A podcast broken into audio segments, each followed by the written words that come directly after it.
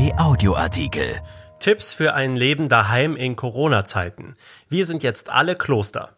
Viele verbringen jetzt wieder die meiste Zeit daheim. Doch wenn der Reiz des Neuen verflogen ist, wird aus Ruhe schnell wieder Unruhe.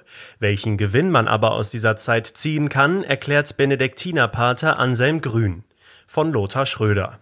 Wir sind jetzt wieder einmal nur noch daheim. Freunde werden nicht eingeladen und empfangen. Familie findet überwiegend telefonisch statt. Das Gänseessen ist abgesagt. Es gibt Schlimmeres natürlich, aber wenn das ungewohnte Leben plötzlich Alltag sein soll, der Reiz des Neuen verflogen ist, aus Muße Langeweile und aus Ruhe Unruhe wird, dann sind Strategien gefragt. Und am besten von jenen, die eine Art Quarantäne gewohnt sind, wie Mönche im Kloster. Einer ihrer populärsten Vertreter hierzulande hat sich auch darüber Gedanken gemacht, Anselm Grün, Benediktinerpater, Theologe, studierter Betriebswirt und zugleich der erfolgreichste deutschsprachige Autor religiöser Bücher. Mehr als 400 Titel sind von ihm bisher erschienen, in 30 Sprachen übersetzt worden, mit einer Gesamtauflage von über 15 Millionen Exemplaren. Ist mit unserem Rückzug in Corona-Zeiten auch unser Leben zum Klosterleben geworden? Ein bisschen schon, mit einem gewaltigen Unterschied. Der Mönch hat seinen Weg selbst gewählt, wir aber fühlen uns fremdbestimmt. Das ärgert einen natürlich, sagt uns Pater Anselm Grün. Darum gelte es nach seinen Worten, die richtigen Fragen zu stellen. Also, wie reagiere ich darauf, etwa als Opfer dieser blöden Vorschriften oder reagiere ich kreativ und aktiv darauf und arrangiere mich mit der neuen Realität, indem ich meine Zeit strukturiere. Wenn ich in der Opferrolle verbleibe, werde ich immer verbitterter und schwäche mich am Ende selbst, sagt Grün. Das Klosterleben sei ein guter Vergleich mit den Erfahrungen vieler Menschen in dieser Zeit, sagt der 75-Jährige, und möglicherweise auch lehrreich. Stabil bei sich zu bleiben und sich sozusagen selber auszuhalten, war für den heiligen Benedikt ganz wesentlich. Es ist im Grunde auch eine wichtige Aufgabe für die Menschen heute. Ein Problem des modernen Menschen ist nämlich, dass keiner mehr alleine in seinem Zimmer bleiben kann, so Anselm Grün. Hört sich leicht an, ist auf Dauer aber ein Problem. Zwar kein gesellschaftliches oder kommunikatives, wohl aber ein persönliches. Wie das lösbar sein könnte?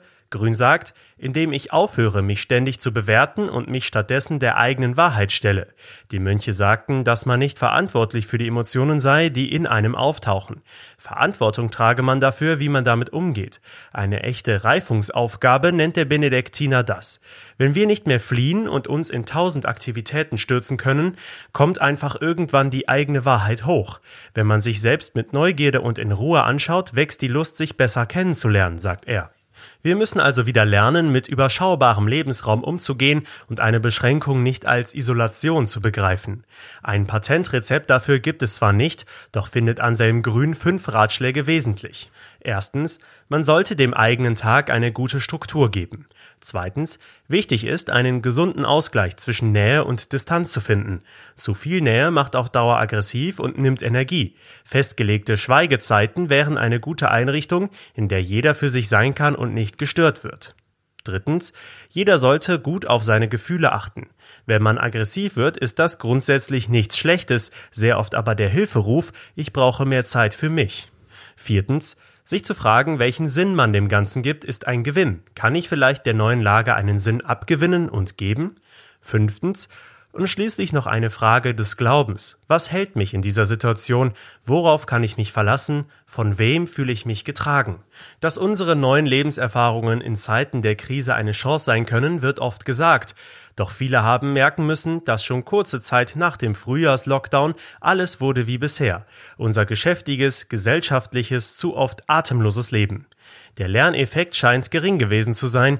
Die Corona-Krise ist kein Lehrmeister. Aber sie bietet tatsächlich Chancen, nicht nur um clevere Strategien zu lernen, wie wir diese Zeit möglichst unbeschadet überstehen, sondern auch um uns einfache Fragen wie diese zu stellen. Wie gehen wir künftig miteinander um? Dieser Artikel ist erschienen in der Rheinischen Post am 6. November 2020 und auf RP Online. RP Audioartikel. Ein Angebot von RP Plus.